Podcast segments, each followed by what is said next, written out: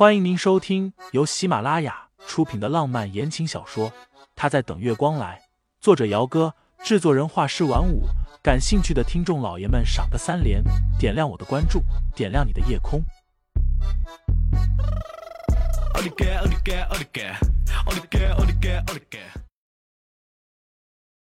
第七十章，你简直就是不可理喻。他只是怕自己会越来越依赖他的。依赖会变成习惯，到最后就戒不掉了。清新有些恍神，在抬头的时候，忽然问了句：“你今天上午不是还生我的气呢吗？”虽然到现在他也想不明白盛思景为什么会那么生气。男人没好气的轻哼了一声：“我有什么好生气的？我有说我生气了吗？”清新轻轻的翻了个白眼。不过心情却因为他的话而好转了些许。圣公馆，前阵子盛老爷子身体不好，最近都是早早的就休息了。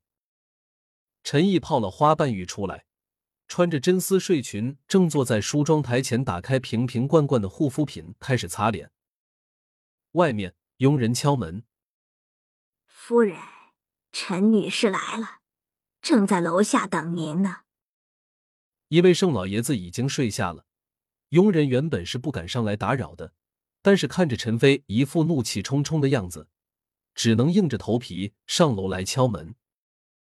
陈毅就知道陈飞会来找他，所以不紧不慢的等往脸上抹了护肤品，擦匀了，这才慢悠悠的一边轻轻拍着自己的脸，一边起身出去。楼下，陈飞正在喝水，看见自己的同胞姐姐下来。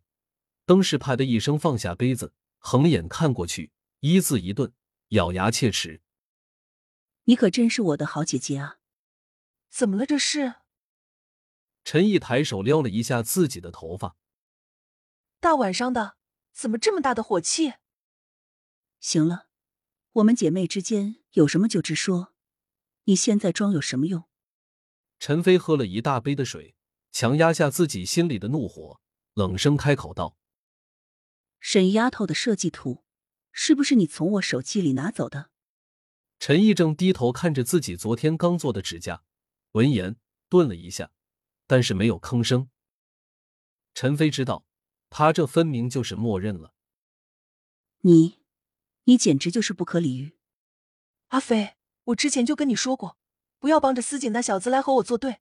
你知道我是不可能同意他和沈清心在一起的，你就偏偏要站在他那边来惹我生气。我有什么办法？陈毅顿了一下，继续淡声道：“这次只是给那丫头一个教训而已，让她知难而退。你放心，你那个工作室只要发个声明，说明事情是沈清心一个人做的，你们都不知道，牵连不到工作室的。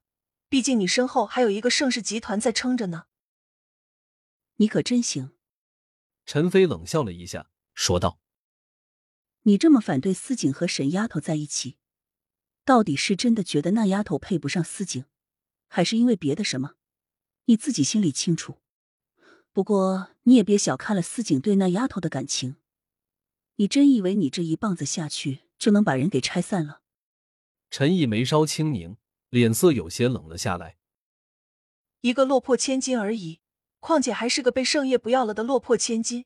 司景就是让他给迷住了，将来总有他后悔的时候。陈飞有些无力，他站起身，深吸了一口气。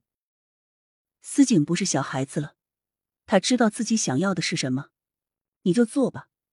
等到了母子离心的那一天，别找我哭就行了。走了两步，陈飞想起什么，自嘲的笑了一下，又说道：“你看不上一个落魄千金，那你自己呢？当年你怎么当上的盛太太？你忘了？”说吧。转身头也不回的离开。当年你是怎么当上盛太太的？这句话像魔音似的萦绕在陈毅的脑海中。他闭上眼睛，回忆起来的都是当年的事情。一时间心里烦躁生疼，最后狠狠的把手里的抱枕砸出去，冷着脸转身上楼去了。佣人战战兢兢等着夫人上楼去了，这才小声的嘀咕了一句。怎么了？这是陈毅和陈飞是两姐妹，两个人感情一直都很要好的。陈女士哪次来不是高高兴兴的？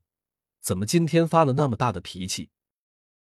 不过好奇归好奇，佣人是不敢多嘴的。在圣公馆做事，最忌讳的就是多嘴多舌了。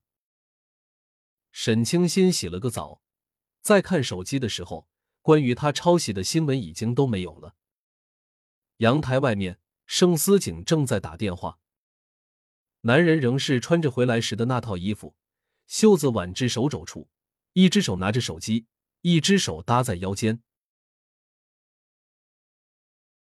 听众老爷们，本集已播讲完毕。欢迎订阅专辑，投喂月票支持我，我们下集再见。